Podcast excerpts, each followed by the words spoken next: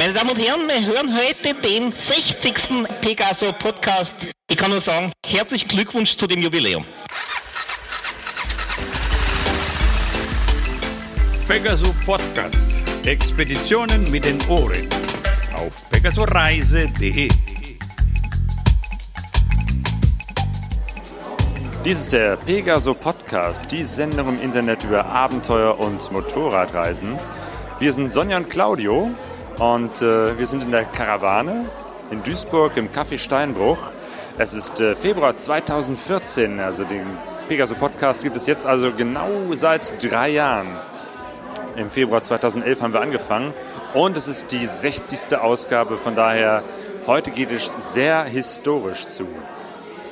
Ja, historisch äh, deshalb auch das Thema unseres Podcastes und zwar passend dazu ist heute hier in der Karawane eine Filmpremiere. Und zwar ist das ja, der Film mit 14 PS durch Afrika, äh, der von Michael Schulze vertont wurde.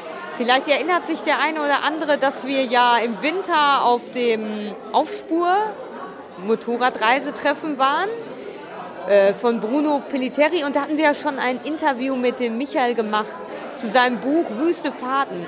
Und ähm, der hat sich ja so richtig in das Thema historische Motorradreise äh, Literatur vertieft und hat da eine richtig große, umfangreiche Bibliothek äh, zu Hause und hat jetzt eben mit ähm, einem Freund, den Heinz Schulze, äh, diesen Film äh, also oder einen historischen Film vertont. Ja, und das ist das, was wir heute Abend hier in der Karawane sehen werden.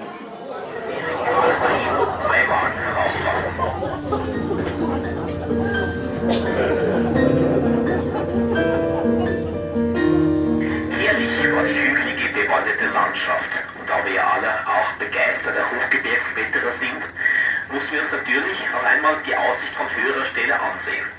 Hier sind wir bei einer Kanzelei auf einem kleinen Aussichtsberg und ich muss sagen, der Blick über das Seenplateau weiter überwältigend.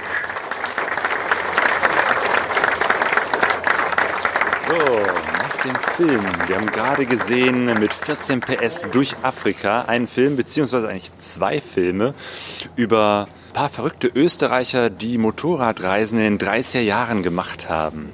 Äh, was waren das für Menschen? Ja, das waren, wie gesagt, sechs Österreicher, die überwiegend aus dem Bereich Erzieherschule kamen. Es waren also Lehrer, die in einer linksorientierten äh, Schule in Wien an, äh, ihr, ihr Lehramt ausübten und die, nachdem diese Schule geschlossen worden war, nachdem es in Wien bewaffnete Arbeiteraufstände Anfang der, des Jahres 1934 gegeben hat, auf einmal arbeitslos waren. Und der Josef Böhmer, der die Expedition äh, plante, der war dann auf einmal arbeitslos. Ja, was machen wir dann? Ja, wir fahren Motorrad und drehen Film darüber. Das war im Prinzip der Ersatzjob für, ihre, für ihr aufgegebenes Lehramt. So, so kamen die zum Reisen. Jo. Josef und Hilde Böhmer, die waren sozusagen das Paar, die äh, diese Idee hatten, mit dem äh, Motorrad, also mit einem Gespann, durch Afrika zu reisen und haben dann noch ein paar Leute dazugeholt. Ne? Genau, also das ging ja los, wie du schon eben sagst, es gibt zwei Reisen. Die, es gibt ja diese Vorbereitungsreise ans Nordkap, das sind erstmal mit zwei Gespannen aufgebrochen, um erstmal die Motoren, die Motorräder überhaupt zu testen. Die, es waren ja Puchgespanne, Zweitakter, mit aus heutiger Sicht unglaublichen 14 PS, die unheimlich viel Gewicht mit sich schleppen mussten. Bei der Afrika-Tour hatten die ja über 600 Kilometer an Bord. Und die Nordkap-Reise war die Planungsreise zur Afrika-Fahrt. Da haben sie erstmal ausgelotet, was kann die Ausrüstung, überlebt das alles, ist das alles strapazierfähig genug. Da sind sie mit zwei Gespannen gefahren. Und ja, äh, bereits ein Jahr später sind sie dann zur Afrika-Reise aufgerufen, dann mit drei Gespannen. Sie hatten noch einen wissenschaftlichen Begleiter mit dabei, der, ich mutmaße da äh, einfach, der wahrscheinlich Sponsorengelder aus dem wissenschaftlichen Bereich noch mit an Bord geholt hat. Gesponsert wurden sie ohnehin von der Firma Puch, von denen sie auch unterwegs Ersatz, Ersatzteile bekommen haben. Ähm, aber das war ein wichtiger Geldgeber mit Sicherheit für diese Afrika-Reise. Ja, historisch, weil damals war ja Motorradreisen noch gar nicht so ein Hype. Gab es da eigentlich irgendwelche Vorbilder oder äh, wie, hast du eine Idee, wie die auf die Idee gekommen sind, ähm, so zu reisen? Ja, es gab schon äh, damals, auch in den 20er Jahren schon, äh, Transkontinentalreisen ohne Ende. Ich weiß jetzt nicht, wie Sie konkret auf die Idee gekommen sind, das, das zu machen. Ich vermute mal einfach, dass es auch zum Teil völkerkundliche Interessen waren, aber auch Sie waren ja Bergsteiger. Sie hatten ja auch Bergsteigerausrüstung zum Beispiel in Afrika und in Norwegen mit. Sie wollten unbedingt auf den Kilimanjaro. Das war also eines, im wahrsten Sinne des Wortes, ein Highlight der Reise für Sie, der höchste Punkt Afrikas und da wollten Sie unbedingt hoch. Also ich nehme mal an, dass Sie dann das kombiniert haben, aber äh, ich gehe auch davon aus, dass Sie von anderen Transkontinentalreisen wussten, weil die wurden damals in den 20er, 30er Jahren auch oftmals von äh, Motorradzeitschriften veröffentlicht. Also ich habe selbst sehr viele Berichte aus, aus dieser Zeit, wo äh, sowas äh, beschrieben ist. Hm.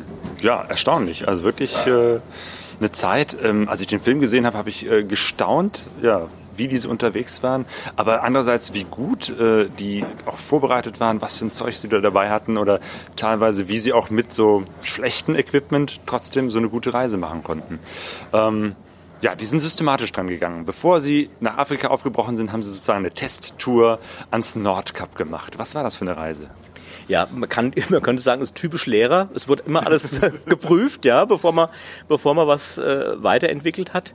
Diese Nordkap-Reise, wie gesagt, zunächst mal mit zwei Gespannen, äh, war eine Testfahrt für Afrika. Damals, aus heutiger Sicht kann man es nicht verstehen, weil Nordkap ist ja heutzutage nichts so Außergewöhnliches. Damals war es insofern was Außergewöhnliches, weil, wenn man den Film sieht, äh, erkennt man, dass die Straßen ja größtenteils unbefestigt waren. Auch in Norwegen, Finnland und Schweden gab es ja kaum befestigte Wege damals. Es waren extrem schlechte Pisten und deswegen war es rein fahrtechnisch natürlich auch eine Vorbereitungsfahrt. Mhm.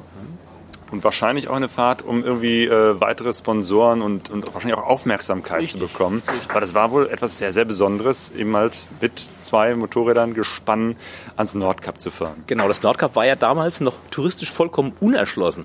Sie mussten auf einer 15-stündigen Wanderung zum Nordkap laufen, sind dann mit Ruderbooten wieder zurück zu ihren Motorrädern gekommen. Also es gab damals keine Eintrittskarten, die man am Nordkap kaufen musste. Sie waren die ersten Österreicher, so wird zumindest im Film behauptet, die praktisch eine, eine äh, Polarkreisplakette an ihre Motorräder gebracht haben. Also es war damals keine absolut alltägliche Reise. Das ist nicht so, heute sagt man Nordkap, nichts Besonderes, ist jeder schon mal da gewesen.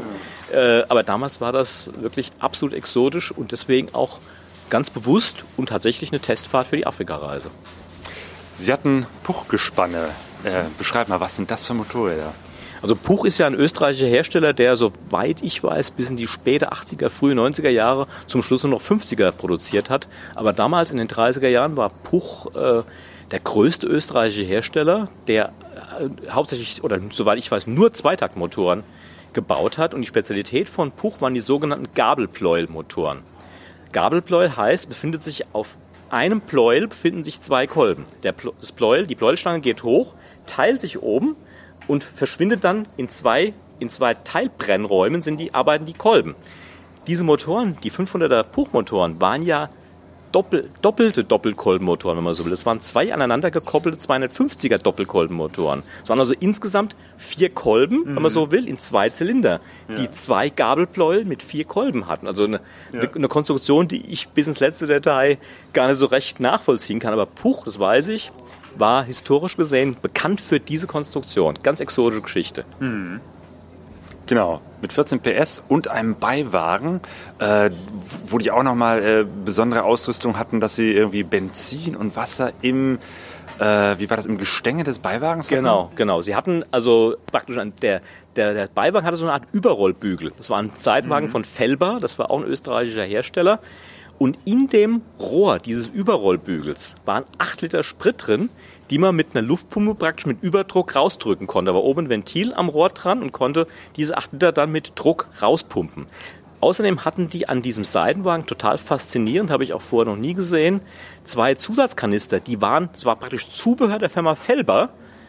Ein Kanister für Wasser und ein Kanister für Benzin, die außen vorne am Boot angeflanscht waren und praktisch aerodynamisch den, den Seitenwagen nach vorne ein bisschen verbreitert haben. Ganz tolle Konstruktion. Jo.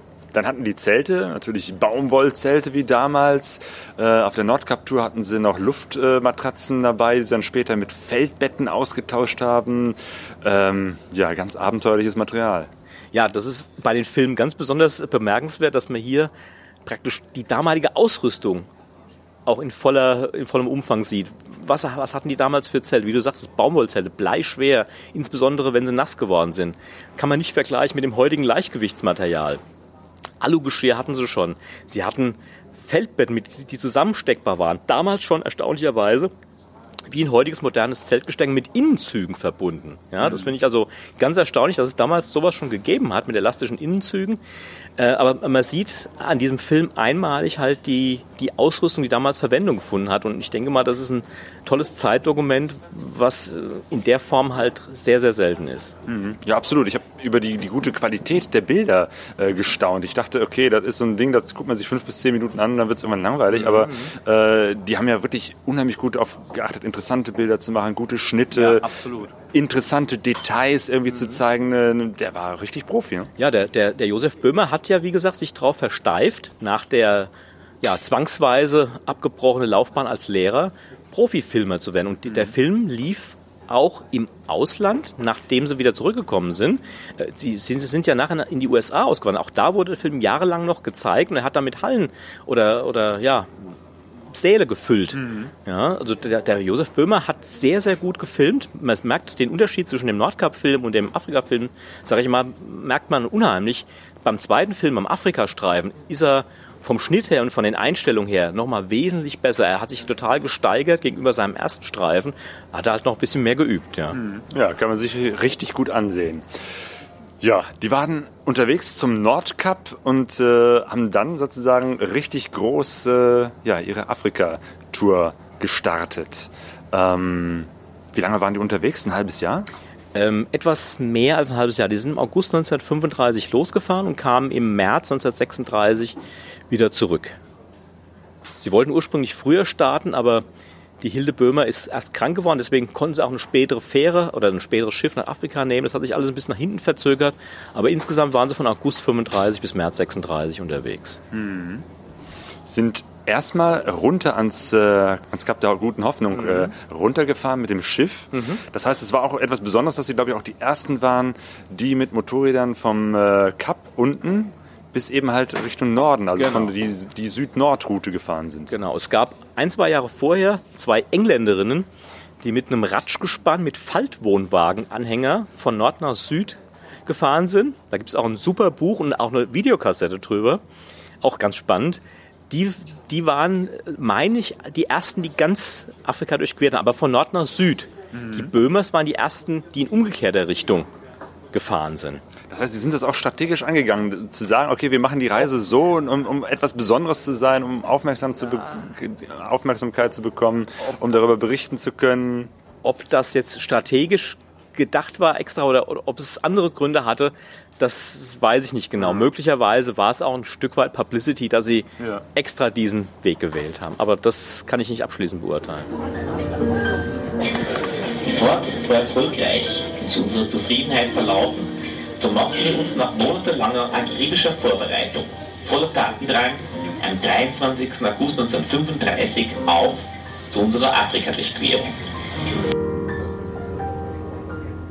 Ja, Sie sind unten gestartet und ja, sind dann so langsam hochgefahren. Sie waren am Kilimanjaro und sind da halt wirklich raufgestiegen und der Film beschreibt das auch sehr schön, dass sie eben halt, ähm, ja, wie anstrengend das war, in diesen Höhen äh, plötzlich mitten im Schnee zu sein, äh, wie, wie anstrengend das ist, da zu atmen. Man kann das richtig nachvollziehen, wie schwer das war, äh, auch für Österreicher, die ja eigentlich Kletterprofis ja, ja, sind, ja, da äh, hochzusteigen. Ja. ja, diese Höhe waren sie natürlich trotzdem nicht gewohnt, weil Kilimanjaro mit knapp über 6000 Metern ist natürlich eine Hausnummer und jeder, der schon mal in solchen Höhen war, weiß, dass es ab dreieinhalb, 4000 Meter ziemlich eng wird mit der Luft. Und wie gesagt, dass selbst sie als geübte Bergsteiger hatten in den Höhen doch massive Probleme, natürlich mit der Höhenkrankheit. Die Hilde Böhmer musste ja, man sieht es im Film, auf etwas über 5000 Meter auch wieder hinabsteigen, weil sie nicht mehr weiter konnte. Die Männer, die fünf Männer haben es dann halt gepackt, aber auch unter größten körperlichen Anstrengungen. Dann gab es äh, die Situation, dass sie zum Beispiel, ja, sie hatten schon irgendwie Karten ne, von ihren Wegen, die natürlich mhm. alle überhaupt nicht asphaltiert waren, irgendwie Pisten. Und plötzlich war da ein riesengroßer See. Ähm, oder eine Flussdurchfahrt, wo sie einfach gar nicht mehr weiterkamen. Genau. Sie hatten ohnehin ähm, sich vorher Auskünfte eingeholt, wie die Pisten- oder Straßenbeschaffenheit ist. Aber ist, während der Tour hat sich herausgestellt, dass immer da, wo sie Auskünfte bekommen haben, da könnt ihr problemlos fahren. Da war es am schwierigsten und gerade umgekehrt. Wo, wo sie vorher gewarnt worden sind, da werdet ihr Probleme bekommen, hatten sie teilweise asphaltierte Pisten sogar. Also es waren ziemlich viele Irrungen und Wirrungen damals unterwegs und die Informationen waren nicht sehr zuverlässig. Das mit dem See, ja, da war halt die Straßenkarte, die sie hatten, die war genau, weil die Straße führte durch den See durch. Sie haben halt gemerkt, okay, es muss vom Regen kommen. Es ist kein natürlicher See, sondern ist gesammeltes Regenwasser, was im Moment nur ein seeähnliches Ausmaß hat. Mhm. Ja, aber sie haben es ja dann letztendlich doch gepackt und sind da mehr oder weniger gut durchgeschwommen. Mhm. Ja, geschwommen. geschwommen ja. ja als, bewusst als gefahren, ja, ja, ja. Und es hat auch noch geregnet. Man sieht, wie die im, im Klatschen lassen Regen da plötzlich den, die, die, die, die Zelte da abbauen und im Matsch zusammenpacken. Man kriegt richtig Mitleid, wenn man das ja, so sieht. Ja, ja, absolut. Man spürt förmlich, wenn man selbst schon in so Situationen war und schon oft bei Regen gezeltet hat, man spürt förmlich das Wasser hinten den Kragen runterlaufen, ja. sage ich immer, wenn ich die Szenen sehe. Ja. Ähm, ja, und dann aber fahren sie natürlich auch durch die, durch die Wüste, mhm. was eben halt eher so das ist, was äh, den Vorstellungen von Afrika entspricht. Ähm, und fahren mit ihren, was war das, 600 Kilo schweren Teilen, den, den Motorrädern, den Gespannen durch den Sand. Ja, ja, sie haben sich also äh, reihenweise natürlich in Tiefsand eingegraben, weil die Räder natürlich gar nicht dafür ausgelegt waren, äh, diese Pisten zu fahren. Sie haben mit größten körperlichen Anstrengungen immer wieder sag mal, mit, mit Muskelkraft die, die, die schweren Gespanne aus dem Sand rausgeschoben. Und das muss brutal gewesen sein unter den Konstellationen. Man kann sich gar nicht vorstellen, wie viel Liter Wasser die überhaupt an solchen Tagen verbraucht haben müssen. Mhm. Aber sie sind letztendlich gut durchgekommen. Mhm, das stimmt. Ja, genau. Sie hatten einen Tank, äh, einen Reservetank nur mit Benzin und einen nur mit Wasser. Genau. Und das war sicherlich auch notwendig an der Stelle. Ich habe gestaunt, Sie haben nur zwei Reifenpannen gehabt? Ja, so ist es zumindest dokumentiert. Mehr sind nicht bekannt. Für damalige Verhältnisse finde ich total erstaunlich. Ja. Aber so ist es, so ist es überliefert. Ja. ja. Hatten die auch sonst keine Probleme mit den Motorrädern? Doch, doch, die hatten ganz massive Probleme mit den Motorrädern. Das ist im Film ein bisschen kaschiert von dem Josef Böhmer. Man sieht nur einmal, glaube ich, wo sie am Straßenrand kurz schrauben. Die hatten Probleme deswegen. Sie sind ja auf der Hinfahrt nach Afrika kurz in Namibia gewesen, im heutigen Namibia, und haben da äh, eine Pistenbefahrung gemacht. Und damals haben sie, ich weiß auch nicht warum, sie waren wirklich so unerfahren, dass sie die Luftfilter nicht gescheit zugemacht hatten. Die, hatten, die Motoren hatten jede Menge Sand angesaugt. Mhm. Das heißt, da hat das mörderische Mahlwerk irgendwann mal vollendet, sich vollendet und die hatten also in Afrika später bei Durchquerung massive Motorprobleme. Sie mhm. mussten einmal sogar längere Zeit warten, weil sie Ersatzteile von Puch brauchten, die auf dem äh, Landweg oder auf, auf dem Luftweg erstmal, dann auf dem Landweg zu ihnen gebracht werden mussten. Ich weiß nicht genau, äh, wie lange sie gewartet haben, aber es hat längere Zeit gedauert, dass sie gar nicht mehr fahren konnten, weil sie eben dringend Ersatzteile, ich vermute mal, neue Kolben und Zylinder gebraucht haben, weil sie wahrscheinlich einen Kolbenfresser hatten oder vielleicht sogar Kurbelwellenlager, ich weiß es nicht. Mhm. Boah, das heißt, in den 30er Jahren war es schon möglich, nach Afrika von Europa irgendwelche Ersatzteile zu transportieren. Ja, offenbar. Also so ist es stets im Buch geschrieben. Es ist geschildert, dass sie halt äh, Puchteile äh, bekommen haben. Sie hatten ja Werksunterstützung, das war an der Stelle ja, ja offenkundig. Und ähm, ja, es, es ging. Ja, erstaunlich. Äh, ja, und sie mussten den Nil überqueren und oder sind da sogar ein Stück entlang gefahren mhm. und ihre schweren Gespanne dann auch noch aufs äh, Schiff transportieren. Genau, sie haben ihre Gespanne, nachdem auf der einen Nilseite gar nichts mehr weiterging, und so hatten sie es auch äh, von anderen Leuten erfahren, dass die Pisten waren vollkommen äh, verwaschen oder, oder gar nicht befahrbar, mussten sie auf einem Segelschiff, einer Dau, auf die andere Nilseite übersetzen, mussten auf Planken die Motorräder ziemlich wackelig aufs, auf, das, auf das Boot bringen. Mhm was aber auch irgendwie geklappt hat. Oder es gibt auch, auch Szenen, wo, sie, wo es da keine Brücke gab oder sie dann mit irgendwelchen Brettern irgendwelche Brücken improvisiert haben und dann so ganz vorsichtig diese Gespanne darüber geschoben haben. Ist erstaunlich, aber irgendwie hat es immer wieder geklappt. Ja, es hat deswegen auch geklappt. Ihr Vorteil war, sie waren ja insgesamt mit sechs Personen. Mhm. Ich denke mal zu zweit oh ja. hätte es massive Probleme gegeben, diese doch sehr schwer beladenen Motorräder mit 14 PS Leistung überhaupt durch diese schwierigen Pisten zu prügeln. Mhm. So haben sie immer wieder sechs Personen gehabt und haben, mussten ja trotzdem teilweise noch sich von Einheimischen helfen lassen, weil sie es gar nicht mehr körperlich gepackt haben, die Motorräder zu schieben. Aber das hat sicherlich geholfen, dass sie zu sechst unterwegs waren. Mhm. Genau. Über den Film hinaus gibt es ja auch das Buch, das Hilde Böhmer geschrieben hat, äh, das du auch wieder veröffentlicht hast, richtig? Nein, das ist nicht ganz richtig. Ich habe zwar sag mal, den, den Tipp gegeben, dass es das Buch gibt an den Ja. Verlag, aber da habe ich gar keine Aktien drin. Das ist vom, vom Verlag Kastanienhof gemacht, reprintet worden.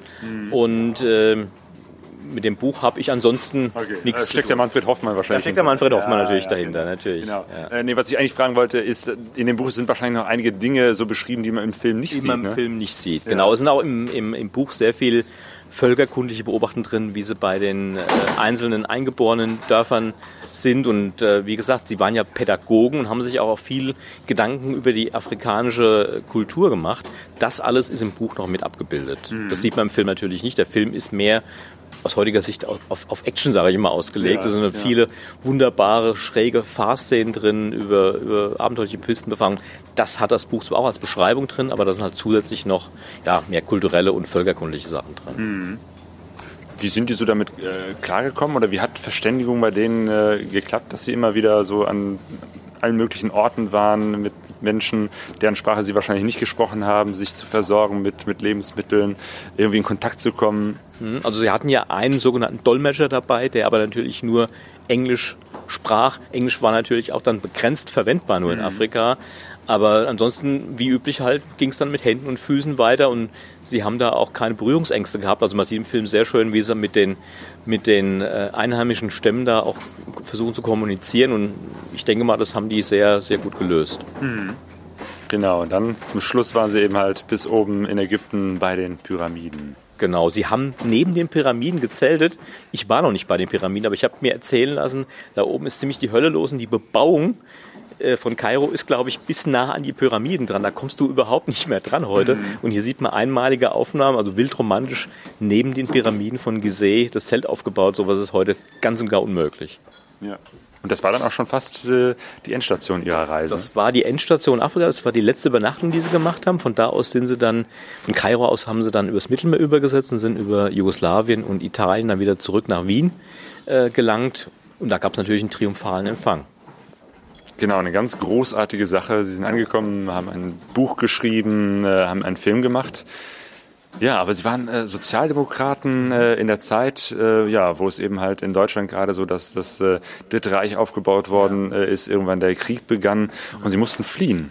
Richtig, sie waren, wie gesagt, die waren schon arbeitslos geworden, weil sie eben Sozialdemokraten waren, weil ihre Schule geschlossen wurde 1934. Später hatten sie noch mehr Probleme. Die sind, äh, nachdem der Film veröffentlicht war, konnten sie sich über die Auslandsreisen, die sie wegen des Films machen konnten, äh, ja auch ein bisschen international engagieren. Das heißt, sie haben teilweise Sozialisten aus Frankreich geholfen, das ist auch äh, verbürgt. Aber die Luft wurde natürlich immer enger für sie. Und deswegen haben sie sich 1939 entschieden, eben äh, in die USA zu fliehen und praktisch ins Exil zu gehen. Da, dort haben sie bis Ende der 90er Jahre gelebt.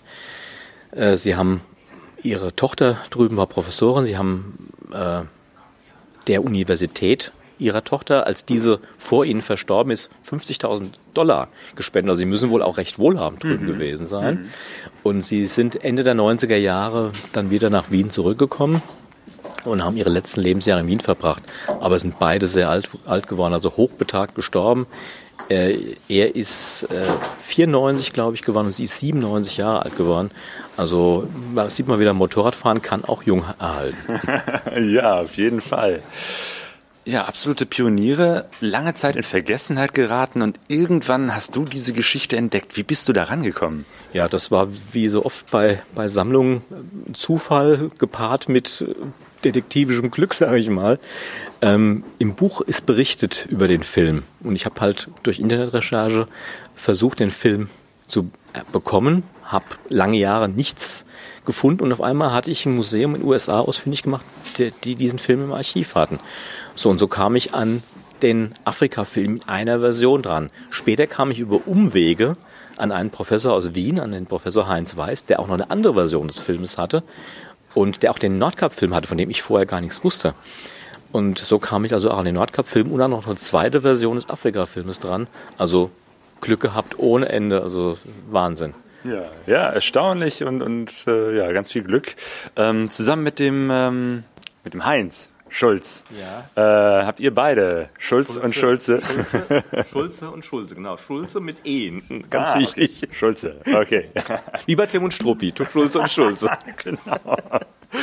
Ihr zwei habt Ja. diese, diese Filmfragmente genommen und habt das nochmal komplett neu zusammengeschnitten, Ja. um irgendwie, ja, jetzt hier in der Karawane und auf DVD äh, diese alte Abenteuerreise nochmal neu zu präsentieren. um um ums lebendiger zu machen. Ja, denn ich hatte, wie gesagt, schon mal testweise den Stummfilm in recht kleinem Kreis bei einem kleinen Reisetreffen gezeigt.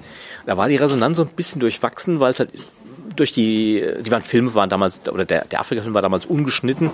Und dadurch, dass es ein Stummfilm war, ist es natürlich relativ langatmig. Das haben wir, haben wir uns gedacht, naja, wir hauchen dem Film ein bisschen Leben ein, machen ihn ein bisschen moderner, indem wir halt einfach eine Vertonung machen, indem wir einen Sprechertext basteln, indem wir auch versuchen, passende Musik drunter zu legen. Und äh, so kamen wir auf die Idee und haben dann in ja, sehr langwieriger Kleinarbeit über zig Wochenenden diese beiden Filme geschnitten, neu geschnitten und auch vertont. Menschenseele außer uns ist hier und die Klippenlandschaft ist spektakulär.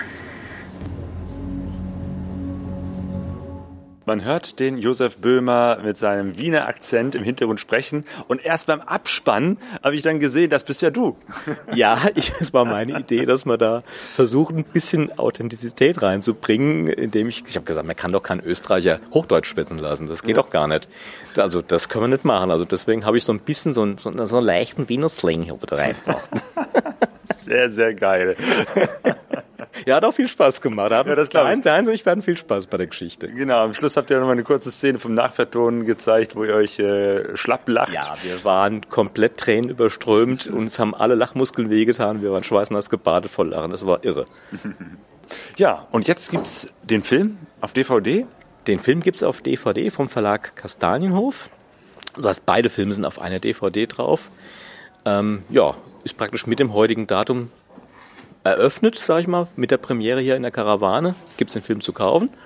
Ja, und ich hoffe, dass, dass sich da doch einige Enthusiasten finden, die den kaufen und gut finden. Ja, ganz bestimmt. Beim Kastanienhof gibt's den. Am Kastanienhof, aber auch bei, bei Versandbuchhändlern oder jede Buchhandlung kann man den, glaube ich, auch bestellen. Ne? Also Versand, äh, Verlag Kastanienhof hat ihn rausgebracht. Ich glaube, das ist die erste DVD, die die, die, die jetzt rausgebracht haben. Ah, ja. Jo, du bist richtiger Sammler von Motorradreisen, äh, von, von Literatur, von, von allen möglichen Dingen. Äh, wir hatten ja schon mal bei dem äh, Wintertreffen, dem Aufspurtreffen von Bruno Pelletieri mit dir gesprochen. Du bist richtiger Sammler. Ja, ich bin absoluter Sammler von Motorradreisegeschichten und ich sag mal, je älter und exotischer, desto besser natürlich. Äh, Bücher und Filme und auch alte Zeitschriften türmen sich bei mir zuhauf und ich habe noch gar nicht, noch bei weitem gar nicht alles ausgewertet. Insbesondere im Zeitschriftenbereich tummeln sich da noch einige Geschichten, die es noch auszugraben gilt und äh, ich sag mal, ich hoffe, dass der Heinz und ich da noch einiges äh, auf, auf die Spur bringen werden. Ah, ja. Gut, ja, dann bin ich sehr gespannt, ob ihr vielleicht demnächst wieder mit irgendeiner wilden alten Geschichte um die Ecke kommt. Also ich würde mir sehr wünschen, dass wir noch was ausgraben, was vielleicht interessant ist für, oder was wir für interessant finden, was auch andere gut finden könnten. Wäre super toll, aber die exotischen Themen sind natürlich, liegen nicht auf der Straße. Die muss man natürlich erstmal sich erarbeiten und muss auch wieder das Finderglück haben, dass man dazu noch Zusatzinformationen hat. Ja, gut, dass es solche Detektive wie euch gibt. Michael, vielen und Dank. Schulze. Ja, genau. Schulz und Schulze ermitteln. über Tim und Struppi.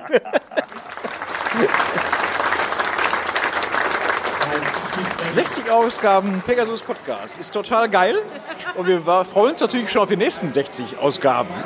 Danke dir. So, der Abend in der Karawane klingt aus. Ähm, wir hatten auch am Anfang äh, dieses Abends ein Hörertreffen. Das war auch ganz lustig. Wir haben uns hier mit äh, einigen Pegaso Podcast-Hörern getroffen in der Kneipe Café Steinbruch. Ähm, ja, und die nächste Sendung, da werden wir auch die Möglichkeit haben, uns mit euch zu treffen. Genau, und zwar ist das äh, in einer Woche am 8. März, am Samstag, den 8. März. Da werden wir auf der Messe Motorräder in Dortmund, in meiner Heimatstadt, sein. Und ähm, ja, ich habe mir vorgenommen, ich werde mal die Hersteller von Motorrädern damit konfrontieren, ähm, wie das ist, als kleiner Mensch ein Motorrad zu finden, auf dem man ja, vernünftig sitzen kann. Also ich will, ja, ich will einfach mal so rumhorchen, was würden die mir für Motorräder empfehlen. Mal schauen, was dabei herauskommt. Genau, vielleicht finden wir noch ein gutes Motorrad für dich. Ja. Ja, wir wollen uns umschauen. Nicht nur nach Motorrädern, sondern auch nach Zubehör, aber auch äh, kritisch gucken, was braucht man, was braucht man nicht äh, und äh, uns ja eben halt mit euch unterhalten. Das heißt, wenn ihr zufällig auch an diesem Samstag äh, auf der Messe seid, dann äh, ja, vielleicht treffen wir uns da. Vielleicht habt ihr ein paar Geschichten zu erzählen. Ähm, ja, was anzumerken, was Interessantes entdeckt. Ähm, wir wollen gerne uns mit euch unterhalten. Wir haben das Mikrofon dabei. Also von daher, wir sehen uns vielleicht am 8. März bei der Messe Motorräder Dortmund. Genau, und bis dahin wünschen wir euch alles Gute und ähm, ja, falls ihr euch schon aufs Motorrad schwingt, was ja bei diesem Wetter sehr gut möglich ist, auf jeden Fall euch eine gute Fahrt und eine gute Zeit. Bis bald. Gute Reise. Ciao. Ciao. Wir sind alle auf der Reise, doch keiner weiß, wohin es geht. Alle auf der Reise. Wir sind alle auf der Reise, lies die Zeichen.